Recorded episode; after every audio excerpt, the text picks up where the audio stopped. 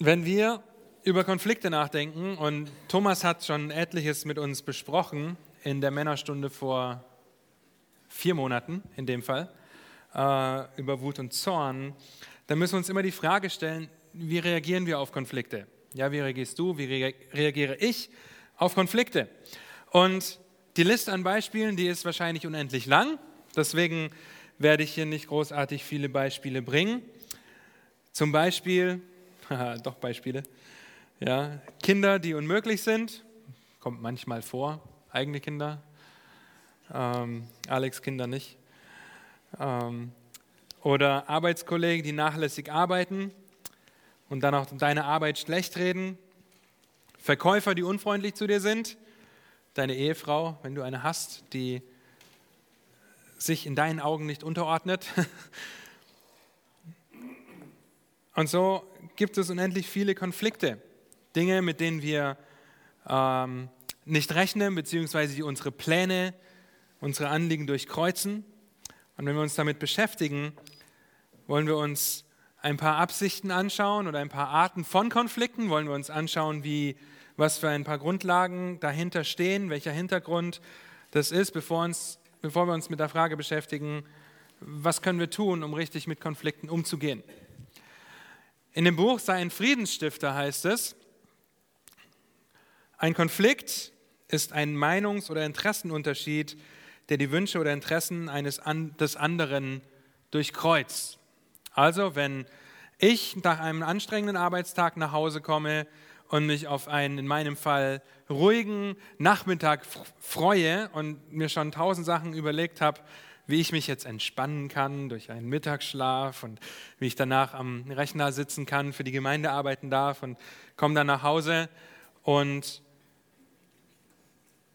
die Waschmaschine ist kaputt. Und Miri begrüßt mich mit den Worten, die Waschmaschine ist kaputt und das passt mir gar nicht in Kram. Meine Wünsche, meine Interessen werden durchkreuzt und schon kann es zu einem Konflikt kommen. Unsere Waschmaschine war tatsächlich kaputt, aber das war kein Konflikt bei uns. Das heißt, dass wir alle in einer Welt leben, in der wir ständig Konflikte haben. Gerade wenn wir diese Definition nehmen. Ja, wir können nicht davon reden, dass jemand von uns keine Konflikte hat, dass jemand von uns nicht irgendwelchen Situationen ausgesetzt ist, wo seine eigenen Pläne durchkreuzt werden. Dass keiner in dieser Welt lebt, der keine Konflikte hat. Ja, das heißt auch, dass wir, jeder von euch in die letzte Woche zurückblicken kann und wahrscheinlich mehr als einen Konflikt ausgetragen hat, ob in Gedanken oder in einer Konfrontation, ob in einem Wortgefecht mit deiner Frau oder ob in einer Diskussion mit deinen Kindern. Wir können schnell feststellen, wo wir zu Konflikten neigen und was auch sicher auf uns zukommen wird in der nächsten Woche, nämlich weitere Konflikte. Und deshalb wollen wir uns darauf vorbereiten, wie wir sie gebrauchen können, um Gott die Ehre zu geben darin.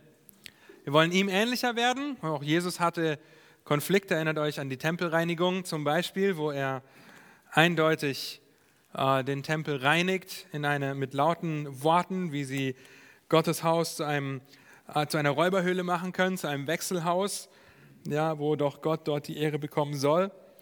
Und Jesus hat dabei aber nicht gesündigt. Okay? Und so lasst uns zunächst vier Arten von Konflikten anschauen, mit denen wir uns auseinandersetzen können oder die uns über den Weg laufen. Erstens die erste Art von Konflikten sind Missverständnisse aufgrund mangelnder Kommunikation. Und das ist mein absolutes Spezialgebiet. Ja, da bin ich gut drin. Dinge nicht vernünftig zu kommunizieren. Ich schaffe es, einen Konflikt aufgrund von mangelnder Kommunikation zu erzeugen, ohne weiteres, was eigentlich gar nicht sein müsste. Ja, nur weil ich vielleicht das Ergebnis meiner Gedanken präsentiere, ohne meine Gedanken dahinter kundzutun. Also direkt zu einer Anwendung springe, ohne aufzuzeigen, wie ich dahin komme. In Josua 22 finden wir ein gutes Beispiel für mangelnde Kommunikation. Ja, der Stamm Ruben, Gad und der halbe Stamm Manasse bauten einen Altar. Und die Folge dieses Altars, der gebaut wird, finden wir in Vers 12. Als nun die Söhne Israels, aber die restlichen Stämme, das hörten, da versammelte sich die ganze Gemeinde der Söhne Israels in Silo, um zum Krieg gegen sie auszuziehen. Ich hoffe, ihr habt in letzter Woche nicht gedacht, ich ziehe zum Krieg aus gegen irgendjemanden. Nun, sie dachten, dass diese zweieinhalb Stämme untreu sind, dass sie sich vom Herrn abwenden und gegen ihn auflehnen. Das könnt ihr in Versen 16 bis 20 lesen. Und als die 2,5 Stämme sich verteidigen, wird sehr deutlich, worum es ihnen geht. Nämlich Gott zu ehren. Mit diesem Altar, den sie gebaut haben, daran zu denken, dass der Herr Gott ist. Vers 34. Und diese Erklärung, diese Kommunikation, dieses Ausräumen des Missverständnisses klärt den Konflikt. Vers 33 heißt es, und die Sache war recht in den Augen des Söhne der Söhne Israels, und die Söhne Israels lobten Gott und sagten nicht mehr, dass sie gegen jene zum Krieg ausziehen wollten, um das Land zu verderben, in dem, sie, in dem die Söhne Rubens und die Söhne Gads wohnten. Also Missverständnisse, mangelnde Kommunikation oder einfach ein Voraussetzen ein, auch in meinem Denken, vorgreifen. Ich weiß, warum der andere tut, was er tut. Ja, und vielleicht erinnert euch an irgendwas in der letzten Woche. Ich weiß ganz genau, warum meine Frau das und das getan hat, nämlich weil sie mich damit ärgern will. Ich hoffe, ihr denkt nicht so. Ja, oder mein Arbeitgeber hat ganz bestimmt so und so gedacht wenn er mir jetzt diese Aufgabe gibt, der hat sich gedacht, Sam, der braucht jetzt noch mehr Arbeit. Deswegen schicke ich alle anderen Arbeitskollegen nach Hause, aber das ist ein falsches Denken meinerseits. Ja, vielleicht wird nicht so gut kommuniziert und dennoch ist es kein, keine Entschuldigung für mich, nicht die Wahrheit zu denken und erst zu erforschen, so wie die Söhne Israels das wirklich Gott sei Dank getan haben, indem sie die Priester vorschickten, um das zu erforschen, bevor sie gegen sie in den Krieg ziehen. Und das letztendlich dazu geführt hat, dass sie nicht nur in den Krieg ziehen, sondern auch noch äh, nicht in den Krieg gezogen sind, sondern tatsächlich Gott stattdessen gelobt haben. Des Weiteren, die zweite Art unterschiedlicher Konflikte ist äh, unterschiedliche Werte, Ziele, Begabungen, Prioritäten, Erwartungen oder Meinungen. Also unterschiedlichste Dinge, mit denen wir konfrontiert werden. Und das sind bis jetzt noch nicht unbedingt sündige Konflikte, in denen wir stehen. Ja, es gibt auch Konflikte, Auseinandersetzungen, in denen wir ringen, um die Wahrheit ringen, in denen wir äh, versuchen, auch unsere Werte und Ziele vielleicht aufzuzeigen und dann zusammenzubringen. Wenn wir sehen, dass jeder einzelne von uns unterschiedlich geschaffen ist, dann werden auch Konflikte aufgrund dieser Unterschiede auftreten. Ja, dass wir unterschiedlich sind. Meine Frau ist ziemlich unterschiedlich im Gegensatz zu mir. Ja, ich bin ziemlich anders als, oder ich bin anders geschaffen als ein Daniel oder ein Dieter. Und wir sitzen in Ältestentreffen zusammen und stecken unsere Köpfe zusammen, überlegen, wie wir gemeinsam die Gemeinde bestmöglich zur Ehre Gottes leiten können. Unterschiedliche Meinungen oder Herangehensweisen gehören da auch dazu, aber wir wollen in Einheit die Gemeinde leiten. Und so ist das nicht unbedingt ein sündiger Konflikt, eine sündige Richtung, in die wir gehen wollen, sondern eher die Überlegung, okay, was sind eigentlich meine Erwartungen oder Prioritäten oder Meinungen oder auch Begabungen, diese Werte. Und ein gutes Beispiel dafür finden wir in Apostelgeschichte 15. In der Apostelgeschichte 15, ab Vers 36, geht es darum, dass äh, Barnabas Johannes Markus mitnehmen wollte, während Paulus das überhaupt nicht wollte. Ja, in Vers 39 lesen wir dann, deshalb entstand eine heftige Auseinandersetzung, sodass sie sich voneinander trennten. Und Barnabas nahm Markus zu sich auf und fuhr mit dem Schiff nach Zypern. Paulus aber wählte sich Silas und zog aus, von den Brüdern der Gnade Gottes anbefohlen. Unterschiedliche Persönlichkeiten unterschiedliche Herangehensweisen und Sichtweisen. Das können wir auch nachvollziehen, wenn wir darüber nachdenken, dass wir was vielleicht gerne anders haben würde als jemand anders.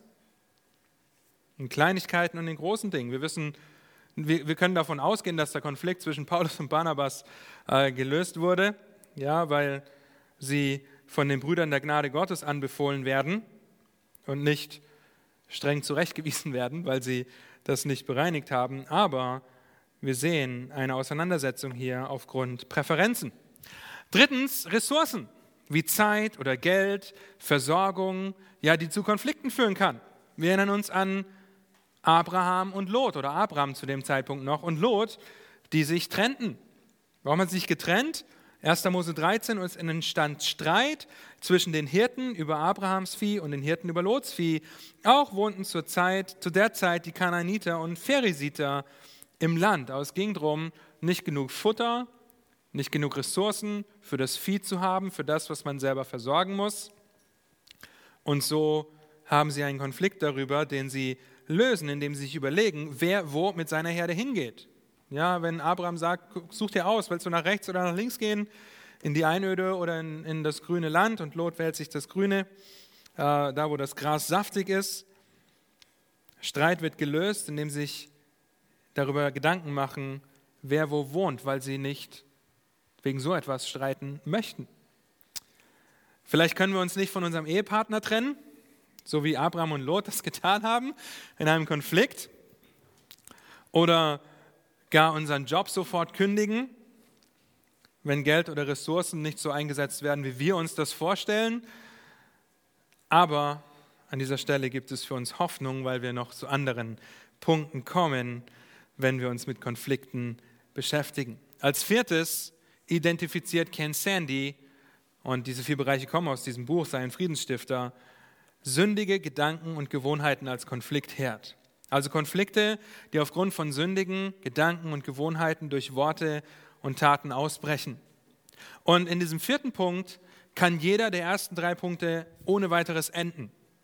Ja, jeder der ersten drei Punkte kann sich irgendwo wenden und zu einer sündigen, zu einem sündigen Gedanken werden, zu einer sündigen äh, Gewohnheit oder einem sündigen Handeln, das den Konflikt dann anspornt.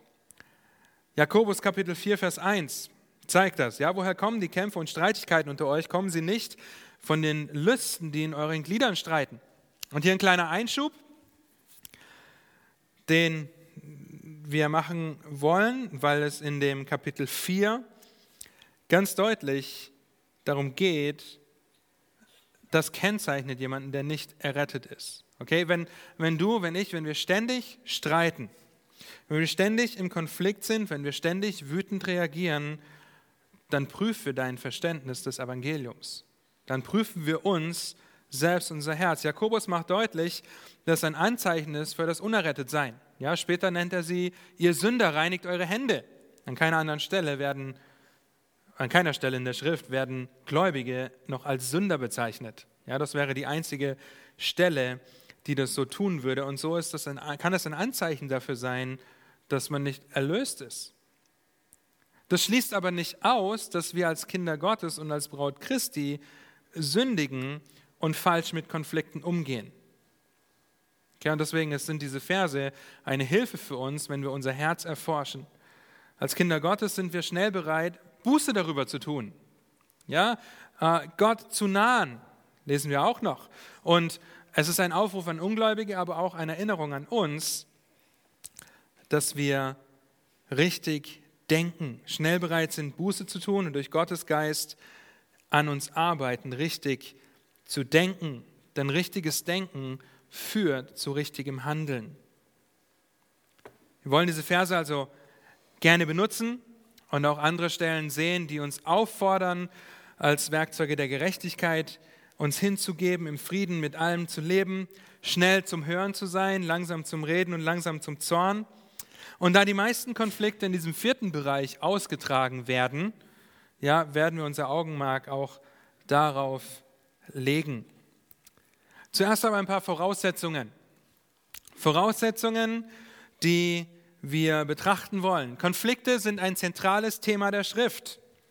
Ja, die Bibel hat einen ganz großen Konflikt als zentrales Thema. Sie sind nicht an und für sich schlecht, wir können sie sogar zu Gottes Ehre gebrauchen. Und eines der Themen, die wir ab 1. Mose 3 bis zur Offenbarung sehen, ist ein andauernder Konflikt zwischen dem Teufel und Gott. Ein andauernder Konflikt. Nicht, dass Gott in diesem Konflikt sündigt, Ja, aber der Satan versucht sich ständig gegen Gott aufzulehnen, gegen Gott aufzulehnen, gegen ihn zu kämpfen, zu verdrehen, zu vertauschen, zu verlügen. Daniel hat uns das wunderbar ausgelegt, als er über die Anatomie der Versuchung gesprochen hat. Das heißt, Gott kämpft gegen die Finsternis, aber, und auch das hören wir oft, er kämpft vom Sieg her kommend. Ja, wir sehen, wie dieser Konflikt enden wird, wenn wir das Ende der Offenbarung anschauen. Es ist nicht eine Frage, oh, hoffentlich hat Gott genug Leute an seiner Seite, sondern es ist einfach nur, Christus wird siegen, ein Schwert kommt aus seinem Mund, er ist der ewige Herrscher, der allmächtige Gott, der diesen Konflikt ein für alle Mal und ultimativ beenden wird. Und ein Sieg wurde am Kreuz errungen. Am Kreuz, als Satan einen scheinbaren Sieg erringt, indem der Sohn des Menschen stirbt, indem Gottes Sohn stirbt, Jesus aber aus den Toten aufersteht und den letztendlichen Sieg, den letztendlichen Sieg hervorbringt über die Sünde, über den Tod und wir so eine Tür haben, mit der wir zur Vergebung und Wiederherstellung kommen können. Was wiederum dazu führt, dass wir mit in diesen Konflikt, in diesen Kampf mit einsteigen gegen die Sünde. Und dazu sollen wir die ganze Waffenrüstung anziehen. Ja, wir sollen eine Waffenrüstung anziehen. Das heißt, wir sind Teil in diesem Konflikt und jeder von uns weiß ganz genau, wo dieser Konflikt in seinem eigenen Leben ausgetragen wird. In Epheser Kapitel 6 heißt es, Vers 11 und 12, Zieht die ganze Waffenrüstung Gottes an, damit ihr standhalten könnt gegenüber den listigen Kunstgriffen des Teufels. Denn unser Kampf richtet sich nicht gegen Fleisch und Blut, sondern gegen die Herrschaften, gegen die Gewalten, gegen die Weltbeherrscher der Finsternis dieser Weltzeit, gegen die geistlichen Mächte der Bosheit in den himmlischen Regionen. Nun, wir kämpfen einen Kampf gegen Gewalten, gegen unsichtbare Herrschaften, gegen geistliche Mächte der Bosheit. Und das ist ein andauernder Kampf. Den könnt ihr auch im Galaterbrief lesen. Ja, dieser Kampf von Fleisch gegen den Geist, der andauert. Also ein Konflikt, der immer da ist. Und eines Tages wird unser Herr Jesus Christus diesen Konflikt ein für alle Mal beenden, was auch für uns zu einem Ende kommt, worauf wir uns alle jubelnd freuen sollten, dass eines Tages kein Konflikt mehr da ist, in dem wir sündigen, indem wir Trauer haben, indem wir wütend werden, ja, indem wir Leid erfahren. Zweitens sind Konflikte, Moment, immer auch Gelegenheiten. Jakobus 1, Vers 2 bis 4, da heißt es, meine Brüder, achtet es für lauter Freude, wenn ihr in mancherlei Prüfung geratet, da ihr wisst, dass die Bewährung eures Glaubens standhaftes Ausharren bewirkt. Das standhafte Ausharren aber soll ein vollkommenes Werk haben, damit ihr vollkommen und vollständig seid und es euch an nichts mangelt. Eine Prüfung stellt unseren Glauben, unser Vertrauen auf Gott auf die Probe und lässt uns stark herausgehen. Nun, die meisten von uns, mich eingeschlossen, wir denken nicht unbedingt so oft darüber nach, dass dieser Konflikt, mit dem ich, den ich vielleicht gerade in meinen Töchtern habe, was durchaus vorkommt, ja, dass dieser Konflikt mir dazu dient, Christus ähnlicher zu werden. Johanna lacht, das ist gut. Ja, dann bin ich nicht ganz alleine. Ja, dass dieser Konflikt nicht unbedingt mir dazu dient, Christus ähnlicher zu werden, sondern dass ich vielmehr das will, was ich will und zu dem Ziel kommen will, das ich will. Aber jeder Konflikt ist eine Gelegenheit, standhafter herauszugehen und den Glauben zu beweisen und auch zu stärken.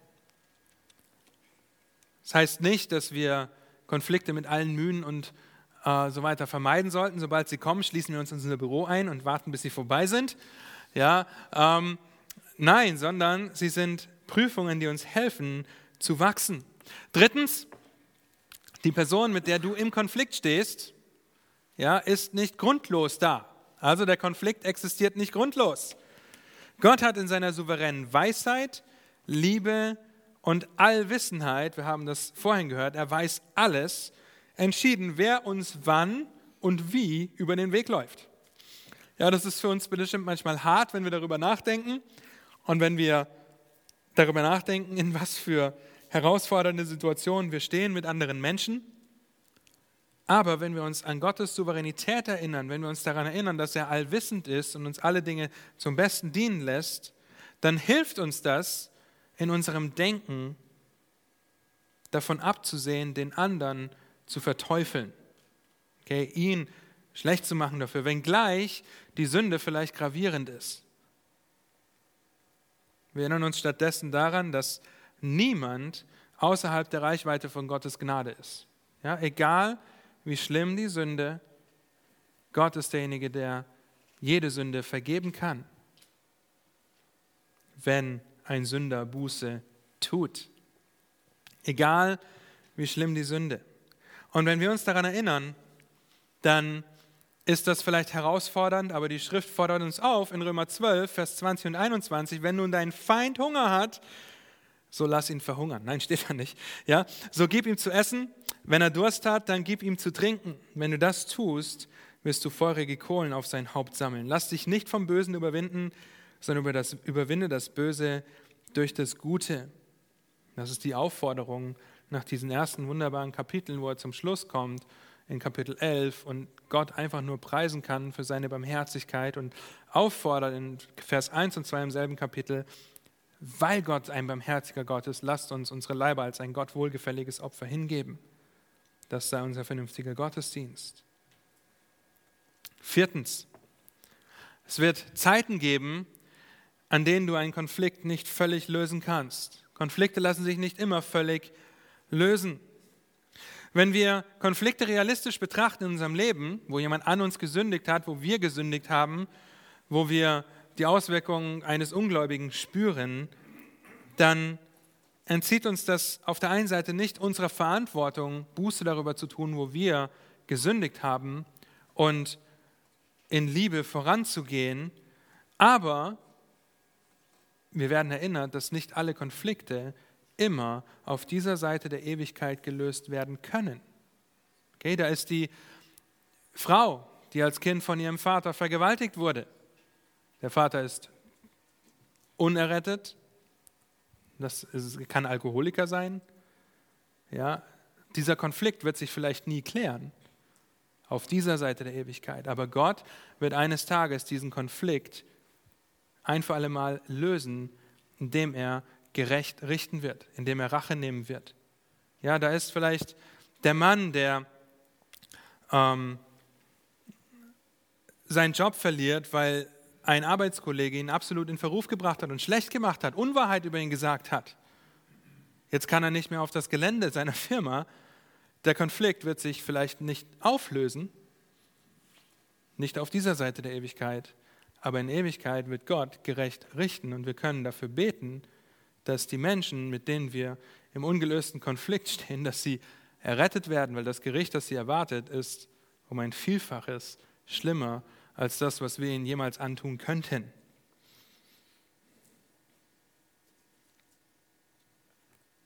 Wir werden daran erinnert, dass wir nicht oder nur sehr eingeschränkt in der Lage sind, andere zu verändern. Ja, vielleicht lebst du in einem Konflikt mit deinem Kind oder mit deiner Frau. Ja, ich gucke in die Runde. Ich glaube, keine eurer Frauen ist unerrettet. Da sind wir sehr dankbar für. Aber andersrum haben wir die Situation. Wir können ein Herz nicht verändern. Können ein Herz nicht mal durch Manipulation verändern. Ja, einzig und allein Gott kann Herzen verändern. Und das bedeutet, dass selbst ein Konflikt manchmal nicht gelöst werden kann, weil eine Partei überhaupt nicht eine Lösung suchen möchte. Und fünftens, Konflikte beginnen im eigenen Herzen. Das heißt, wir müssen zum Herz in dem Konflikt vordringen. Ohne diesen Schwerpunkt auf das Herz, auf das, was in uns ist, werden wir dazu tendieren, unsere Konflikte zu minimieren, nach schnellen Antworten zu suchen und die damit verbundene harte Arbeit der Selbstprüfung und der wahren Buße unterlassen. Ja, vielleicht erinnert ihr euch vage an die Predigt von Carey über 2. Korinther Kapitel 7, wo er über die wahre Buße, die zur Betrübnis führt, gesprochen hat.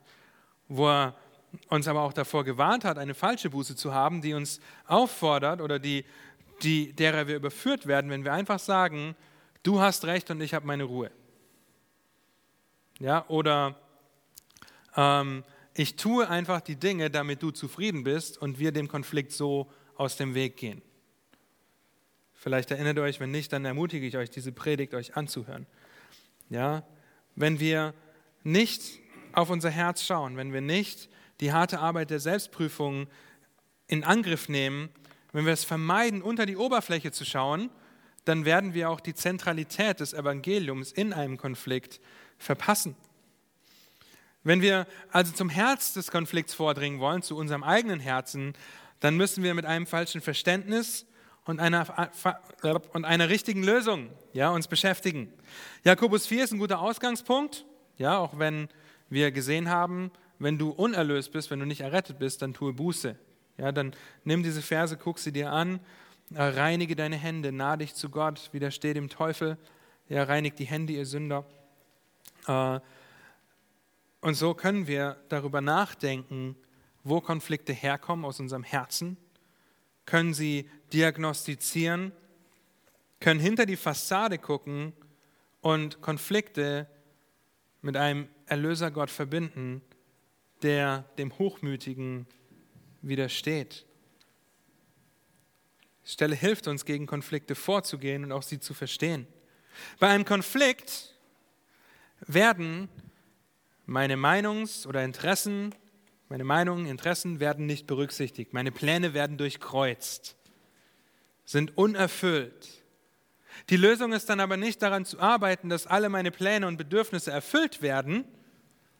Ja, das schaffen wir nicht, weil wir nicht allmächtig sind und es auch noch andere Menschen in unserem Umfeld gibt, die einen Einfluss darauf nehmen, dass unsere Bedürfnisse und Pläne eben durchkreuzt werden, ja, sondern unter die Oberfläche zu schauen und tiefer zu graben, zu schauen, wie wir richtig damit umgehen können, wenn unsere Pläne durchkreuzt werden. Ja? Und so lasst uns darüber nachdenken. Ich möchte, dass ihr euch einen Zettel rausholt oder eine App oder wie auch immer und ganz kurz euch einen Konflikt der letzten Woche notiert. Denkt kurz darüber nach. Aber wenn ihr das nicht möchtet, dann schreibt irgendwie ein verschlüsseltes Wort auf, das euer Sitznachbar nicht ähm, entschlüsseln kann. Ja, wo ihr aber genau wisst, worum es geht. Es kann die Beziehung zu deiner Ehefrau sein, zu deinen Kindern, zu Arbeitskollegen, andere Bereiche, zu deiner Verlobten, zu deiner, wie auch immer. Ja, lasst uns kurz darüber nachdenken, was das für Dinge sind. Vielleicht ist das sogar was von heute. Okay?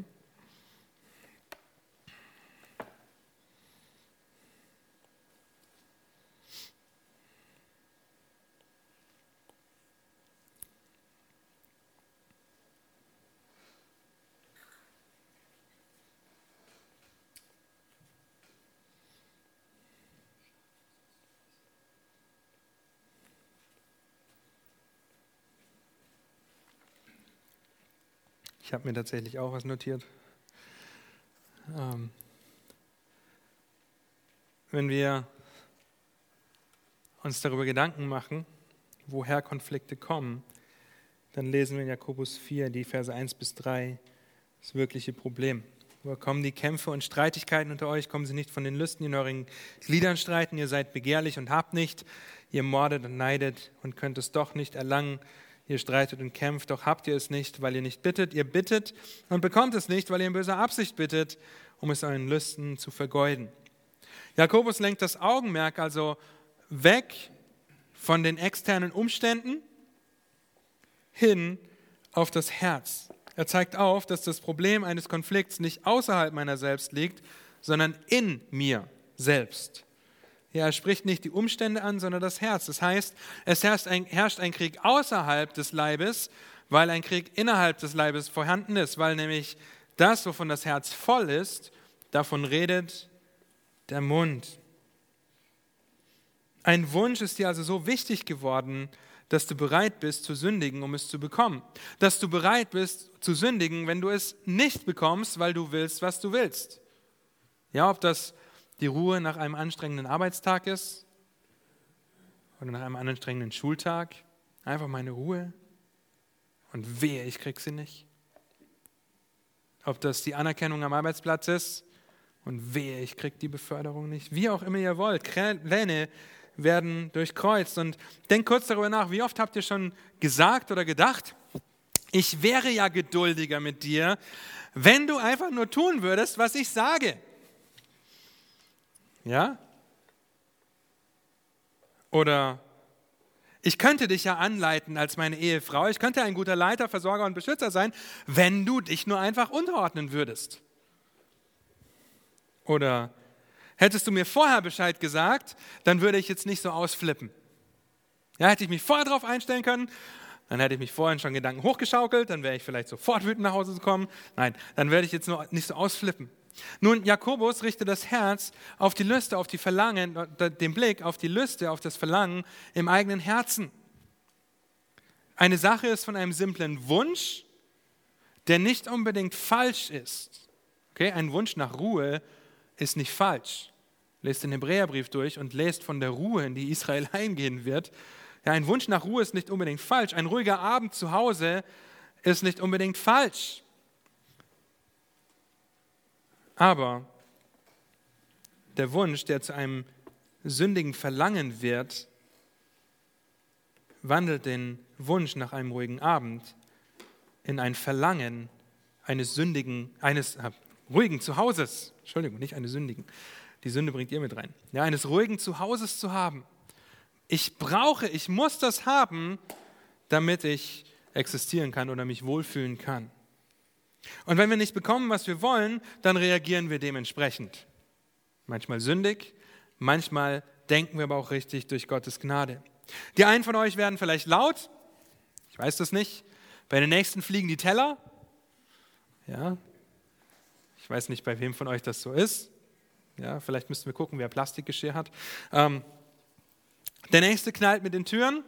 Wieder andere ziehen sich einfach zurück, sagen gar nichts mehr. Und ich nehme an, du weißt genau, in welchem Bereich du dich wiederfindest. Und wenn nicht, dann frag deine Eltern, frag deine Freunde, frag deine Ehefrau, frag deine Kinder, wo sie sehen, wie du auf Situationen reagierst, die dir nicht in den Kram passen. Und wenn du Kinder hast, dann sind deine Kinder wahrscheinlich die Experten darin, die Knöpfe zu drücken, okay, zum richtigen Zeitpunkt, am richtigen Ort, damit du richtig schön Puff machst.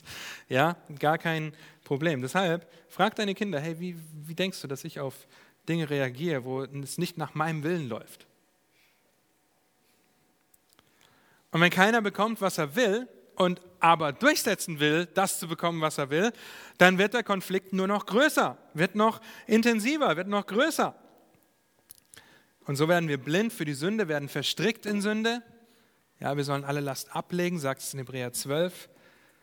Und so fordert uns Jakobus nochmal die Ungläubigen ganz besonders auf, dem Evangelium zu glauben. Er zeigt auf, wie Konflikte entstehen. Er zeigt auf, was wir dagegen tun sollen in den nächsten Versen.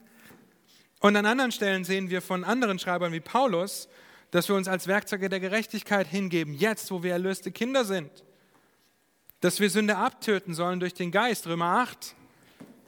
Oder dass wir würdig unserer Berufung wandeln sollen. Und ihr Lieben, solange wir auf dieser Seite der Ewigkeit leben, wird es Konflikte geben, auf die wir auch falsch reagieren, weil wir noch nicht ohne Sünde sind. Ja, wenn ich ohne Sünde wäre, dann wäre ich nicht mehr hier. Okay, dann wäre ich schon bei meinem Herrn, wäre ich schon verherrlicht. Deshalb wollen wir daran arbeiten, unsere Gesinnung zu erneuern, unsere Gesinnung zu erneuern, unsere Gesinnung zu erneuern. Ja, wenn ihr Epheser 4, Verse 22 bis 24 lest, dann lest ihr davon, wir sollen das Alte ablegen. Und in Vers 24 lest ihr davon, wir sollen das Gute anlegen. Und in Vers 23 heißt es, durch die Erneuerung eurer Gesinnung. Römer 12, Vers 2 dasselbe. Sondern werdet verwandelt durch die Erneuerung eures Sinnes, damit ihr prüfen könnt, was der gute und wohlgefällige und vollkommene Wille Gottes ist. Das heißt, wir prüfen, wir erneuern unsere Gesinnung, um etwas anzulegen, was Gott wohlgefällig ist. Hier ein paar typische, schnelle Wünsche, die schnell zu Götzen werden können. Gemütlichkeit oder Bequemlichkeit. Ich will oder muss und verdiene etwas Ruhe, wenigstens etwas Ruhe, wenn ich nach Hause komme. Und du legst mir besser keine Steine dazu in den Weg. Oder die Anerkennung. Ich will, ich muss haben oder ich verdiene die Anerkennung. Und weh, du gibst sie mir nicht.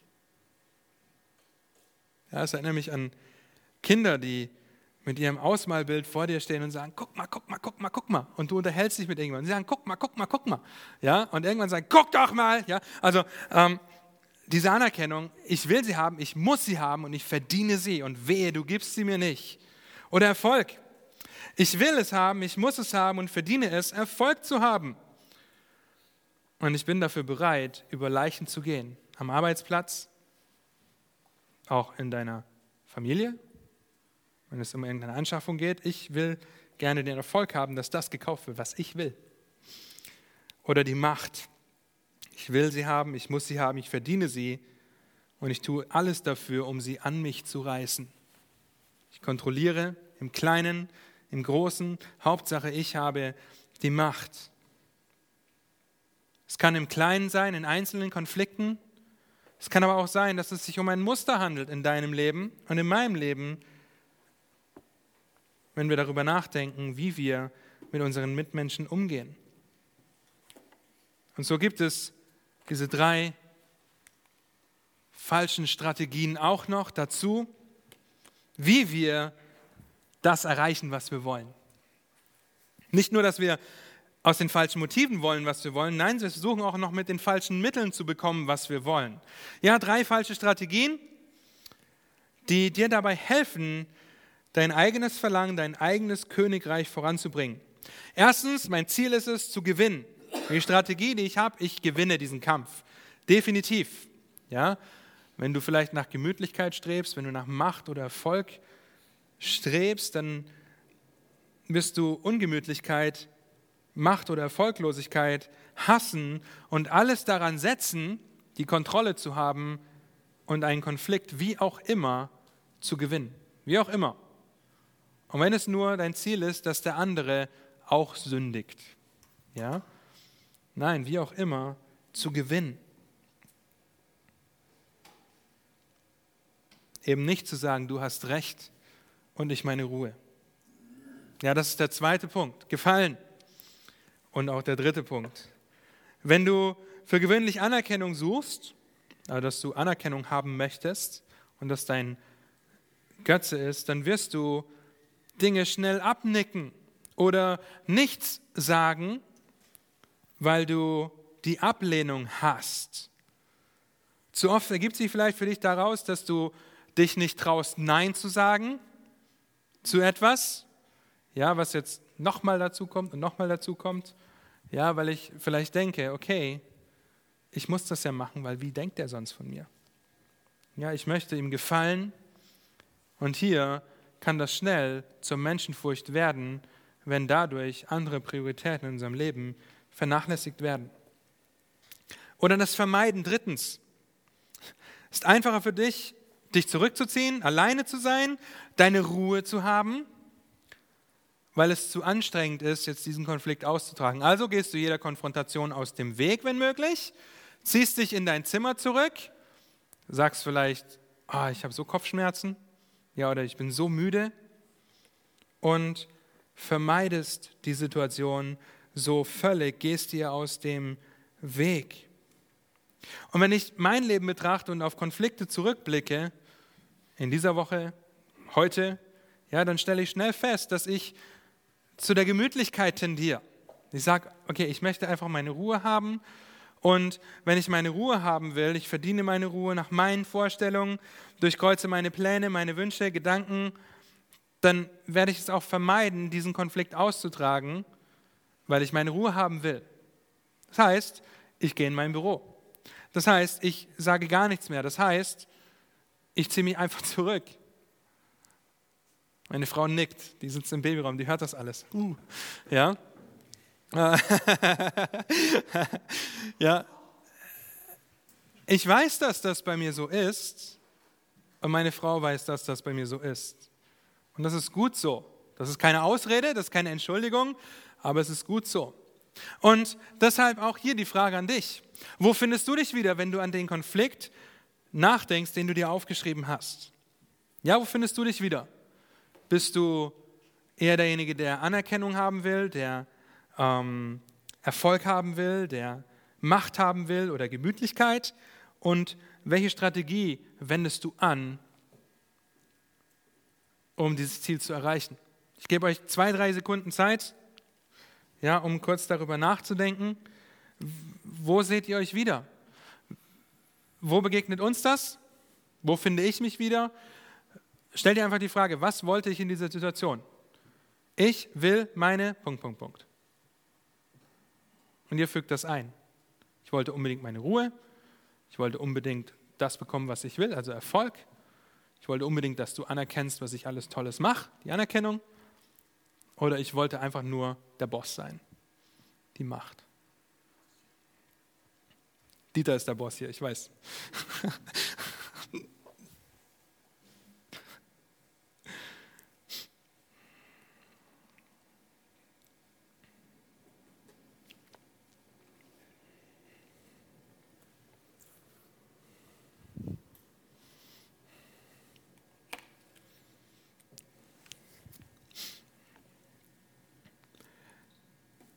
wenn es um Christusähnlichkeit in den Konflikten geht, dann wie kann ich sie gebrauchen, um Christus ähnlicher zu werden? Ja, so, so heißt das Ganze ja. Und wir haben noch zehn Minuten dafür. Ähm, wie kann ich sie gebrauchen, um Christus ähnlicher zu werden? Und ich schlage euch fünf Schritte vor, ja, im Einzelnen, die euch dabei helfen können. Ich bin nicht sehr praktisch dabei, ja, weil ich weiß, dass das für jeden von euch anders aussehen kann, aber dennoch fünf gute Prinzipien und Schritte, die uns dabei helfen. Das erste ist die Selbstprüfung. Wir beginnen damit, eine Lösung zu finden, wenn wir bei unserem Herzen anfangen. Eine unterschiedliche Herangehensweise in Konflikten hängt damit zusammen, wie ich mit dem Brett vor meinem Kopf umgehe, ja, wie ich den Balken in meinem Auge sehe und behandle. Das bezieht dein Herz und dein Handeln mit ein.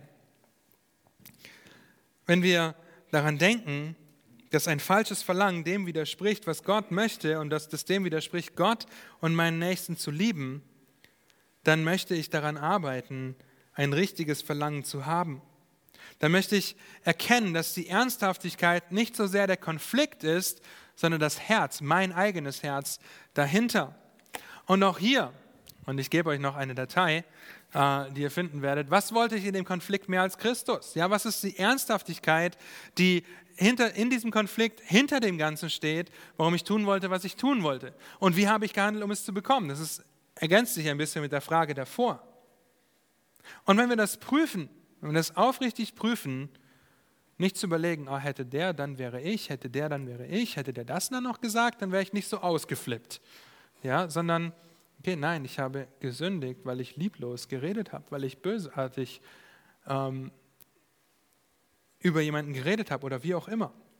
Wenn wir uns damit beschäftigen und selbst prüfen und gucken, okay, was, was ging in meinem Herzen vor, dann werde ich auch bereit sein, Buße zu tun. Buße zu tun. Jakobus 4 in Versen 4 bis 6, die sich eindeutig dem Evangelium, an dem Glauben und der Umkehr aufrufen, da sehen wir, wenn du das Evangelium nicht verstanden hast, dann kehrst du um, dann tust du Buße. Du willst kein Freund der Welt mehr sein. Wir alle wollen hoffentlich keine Freunde der Welt sein, weil wir uns damit als Feinde Gottes offenbaren. offenbaren. Oder wir sündigen temporär.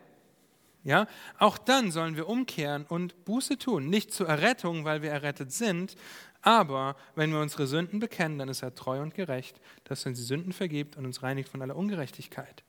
Wir kehren um und tun Buße. Wir sollen keine Narren sein, die zurück auf den Sklavenmarkt rennen, von dem sie losgekauft worden sind. Ja, wir sind erkauft worden mit dem teuren Blut unseres Herrn. Da heißt es in Jakobus 4, ihr Ehebrecher und Ehebrecherinnen, wisst ihr nicht, dass die Freundschaft mit der Welt Feindschaft gegen Gott ist? Wer also ein Freund der Welt sein will, der macht sich zum Feind Gottes. Oder meint ihr, die Schrift redet umsonst? Ein eifersüchtiges Verlangen hat der Geist, der in uns wohnt, Umso reicher aber ist die Gnade, die er gibt. Darum spricht er, Gott widersteht dem Hochmütigen, den Demütigen aber gibt er Gnade. Wenn mir oder wenn dir etwas in deinem Leben wichtiger ist als Gott, dann wird Gott dir widerstehen, weil Gott dem Hochmütigen widersteht. Jakobus beschreibt es hier als Ehebrecher, Ehebrecherinnen. Die Empfänger des Jakobusbriefes waren Juden, ja, die sicherlich sehr gut verstanden haben, worum es geht, weil dieser Ehebruch Gott gegenüber ein immer wiederkehrendes Bild im Alten Testament ist. Und wir sollen uns daran erinnern, wer wir in Christus sind, in einem Konflikt, denn Gott widersteht dem Hochmütigen. Auch wenn wir errettet sind, Konflikte, die in unserem Stolz entstehen, werden uns nicht Christus ähnlicher machen, weil Gott uns darin widerstehen wird. Und wenn wir darüber nachdenken, dass wir in diesem Konflikt, in dieser Situation, die du jetzt vielleicht gerade im Kopf hast, gegen Gott sündigen und dass wir vor Gott Rechenschaft ablegen, dann erscheint das alles in einem ziemlich anderen Licht. Weil wir auf einmal merken, meine Sünde richtet sich zuerst gegen Gott und mein Nächster spürt die Auswirkungen davon. Wenn wir begreifen, was Gott in seiner unauflöslichen Liebe durch Christus für uns demonstriert hat und dass uns nichts aus der Hand Gottes reißen kann, dann können wir mit dieser Erkenntnis aber auch zu Gott fliehen, weil er ein liebender, Punkt ist, äh, ein liebender Gott ist, der uns nicht verstoßen wird. Deshalb lasst uns zu Gott fliehen, weil wir gegen ihn sündigen in diesem Moment. Und wenn wir in unser Herz blicken, den Balken vor unseren eigenen Augen betrachten, dann wird uns das, wenn wir errettet sind, motivieren, auf Christus und seine Gnade zu schauen, aber auch die Schritte wahrer Buße zu gehen. Und je mehr wir die Gnade Christi in unserem eigenen Leben betrachten, desto nichtiger erscheinen uns unsere eigenen Verlangen, das zu bekommen, was wir wollen, weil wir auf einmal sehen, was das für ein Unterschied ist und wie das unterschiedlich, unterschiedlicher nicht sein kann. Deshalb lasst uns Buße tun, uns vor Gott demütigen. Dazu könnt ihr auch 1. Petrus 5, Vers 5 bis 8 lesen, dass wir dem Teufel widerstehen sollen. Flieht dem Teufel, ja, und uns unter Gott demütigen. Und auch hier die Frage, und wir sind zu spät, dass ich euch viel Zeit geben könnte, worüber muss ich in diesem Konflikt Buße tun? Wofür will ich Gott um seine Gnade bitten? Und was muss ich über Christus lernen? Was muss ich über Christus glauben? Ich prüfe mich also selbst. Ich glaube dem Wort Gottes, weil ich Buße tue. Drittens, ich ziehe mein Gegenüber in Betracht. Ich versetze mich in seine Situation. Ich soll meinen Nächsten lieben wie mich selbst.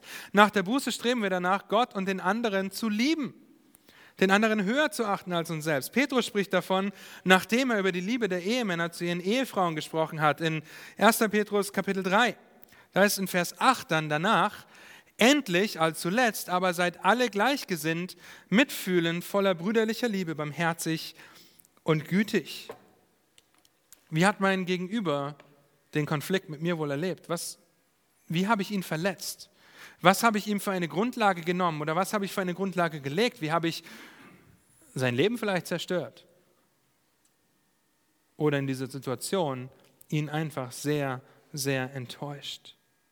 Versetz dich hinein in das, dass du den anderen höher achtest als uns selbst. Drittens, äh, viertens, wollen wir in Liebe Buße tun, in Liebe auch ansprechen.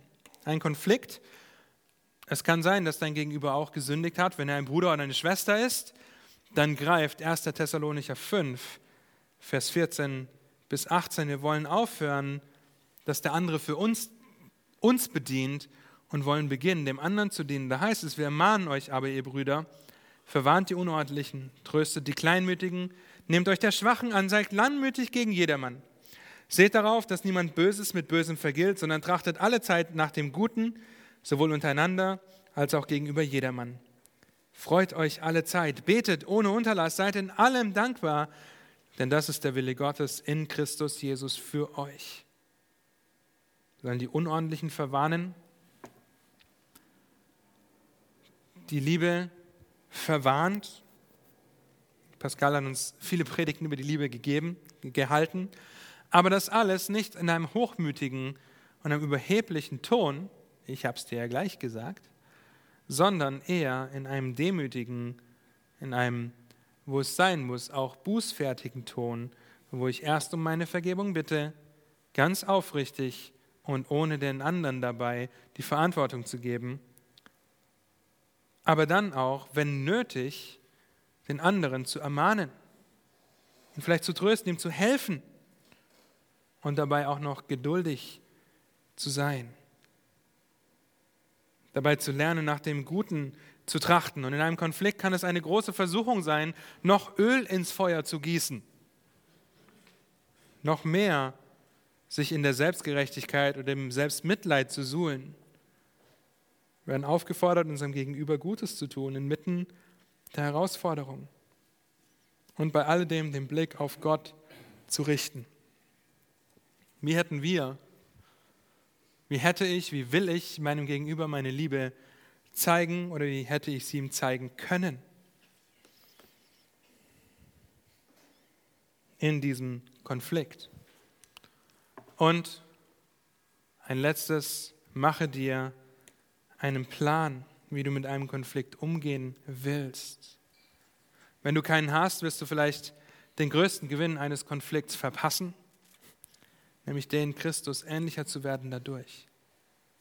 Ich kann dir den Plan nicht exakt vorschreiben, ich kann dir nicht exakt schreiben, ähm, verstehe das Problem und dein Problem wird immer sein, hundertprozentig definitiv Anerkennung. Ja, und das kannst du dagegen tun. Nein, will ich gar nicht machen, sondern der Plan ist, verstehe das Problem. Und der Konflikt fängt in deinem Herzen an. Das heißt, ich überlege, okay, hier ist die Situation. Ich möchte verstehen, was vorgefallen ist. Ich möchte mich aber selbst prüfen, was der Balke in meinem Auge war, was mein Brett vor dem Kopf ist.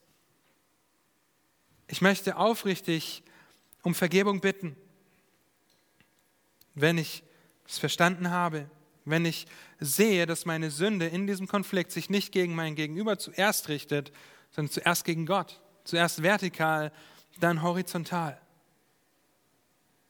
Ich werde dann auch schnell bereit sein, Vergebung zu gewähren. Wenn mich der andere um Vergebung bittet, kann ich sagen, ja, noch kann ich dir nicht vergeben. Ich muss erstmal noch ein bisschen, äh, wie sagt man, grumpy, ähm, grimmig oder nörrisch oder störrisch sein Nein, ich möchte schnell bereit sein, dem anderen zu vergeben. Ich möchte mich mit dem anderen hinsetzen, nach möglichen Lösungen suchen, wo es möglich ist. Erst in meinem Denken, dann in meinem Handeln. Erneuere deine Gesinnung. Dann möchte ich daran arbeiten, die Lösung auch umzusetzen. Ja, das funktioniert in einem familiären Kontext vielleicht einfacher als am Arbeitsplatz, aber selbst da gibt es Lösungsmöglichkeiten, die wir umsetzen können. Und dann prüfen wir das nach einiger Zeit und schauen, hat das jetzt funktioniert? Habe ich meine Gesinnung so erneuert, dass ein Handeln daraus hervorgeht, mit dem ich Gott und meinem Nächsten meine Liebe zeige oder nicht? Und wenn nicht, dann beginne ich von vorne. Ja, prüfen kannst du das spätestens beim nächsten Konflikt, ob du richtig damit umgehst. Und siebtens, sei offen für externe Hilfe, wenn du nicht vorankommst. Mit einem Brett vorm Kopf wird es in verschiedenen Situationen unseres Lebens vorkommen, dass wir nicht erkennen, was wir tun sollten. Sei bereit, Hilfe zu suchen und Hilfe anzunehmen. Das kann sich durch externe Literatur tatsächlich ergeben, aber durch andere Männer, die hier sitzen, durch die Ältesten, auf die du zukommen kannst, Frage, hey, wie gehst du damit um, wenn? Ja, was, was geht in deinem Kopf vor, wenn ich dich sehe und dein Kind ist unmöglich, ja, und du reagierst immer so ruhig. Wie, wie schaffst du das? Und lerne von dem anderen, ermutigt zu sein, auch deine Gesinnung zu erneuern. Nun, Konflikte machen selten Spaß, aber wir können sie benutzen, um mehr und mehr in das Bild Gottes Sohnes gleichgestaltet zu werden. Und deshalb können wir dafür beten. Okay, können wir dafür beten, dass Gott uns Demut schenkt, dass er uns Demut schenkt, auf unser eigenes Herz zu schauen, unser eigenes Herz zu blicken und ehrlich vor Gott zu kommen und durch seinen Geist einzuschätzen, wie wir es meinen. Und er wird uns überführen, er wird unsere Motive überführen, unsere Gedanken, unsere Wünsche. David betet das im Psalm 139. Erforsche mich, Herr, und zeige mir, wie ich es meine. Prüfe mich und sieh, ob ich auf richtigem Wege bin. Und Gott wird das tun, wenn das unser aufrichtiges Gebet ist. Prüfe, was deine Motiven, was deine Gedanken, was deine Wünsche sind, die du zu einem Götzen machst, indem du sündigst, weil du es nicht bekommst, indem du sündigst, weil du es bekommst und eigentlich gar nicht willst, oder indem du sündigst, um es zu bekommen. Lass uns lernen, einfach gut mit Konflikten umzugehen.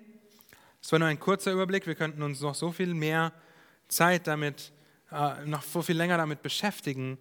Aber wir können lernen, darüber nachzudenken, Konflikte fangen in meinem Herzen an. Und oft enden sie sündig, weil ich nicht bekomme, was ich will. Sie können gute Ausgangssituationen haben, aber oft enden sie eben in diesem vierten Bereich dieser, drei, dieser vier Arten von Konflikten.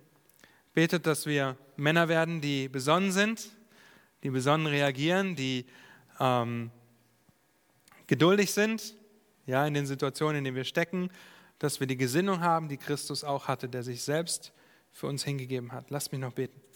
Herr, habt du Dank dafür, dass wir lernen dürfen und unser ganzes Leben lang lernen werden, wie wir richtig denken in Situationen, wo unsere Pläne, unsere Vorstellungen, unsere Wünsche durchkreuzt werden, wo ein Konflikt entsteht, weil jemand etwas nicht so tut, wie wir uns das vorstellen.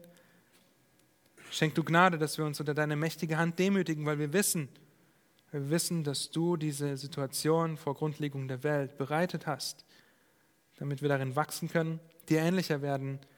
Und so hilft du uns, uns auch in Konflikten zu freuen, weil du dich dadurch verherrlichst, Herr, weil wir dir dadurch die Ehre geben können und dich groß machen können. Ich bitte dich für die kommende Woche, dass wir darüber nachdenken, dass Konflikte nicht extern ausgelöst werden, sondern durch unser eigenes Herz, durch unser Verlangen, wenn sie sündhaft sind. Und lasst uns schnell dabei sein, es zu erkennen, Buße zu tun, Vergebung zu suchen und auch einen Plan zu machen, wie wir in diesen Situationen reagieren möchten, Herr. Lasst uns unsere Gesinnung erneuern, indem wir dein Wort lesen, dein Wort studieren, dein Wort lieben, dein Wort lernen und dein Wort leben, Herr. Amen.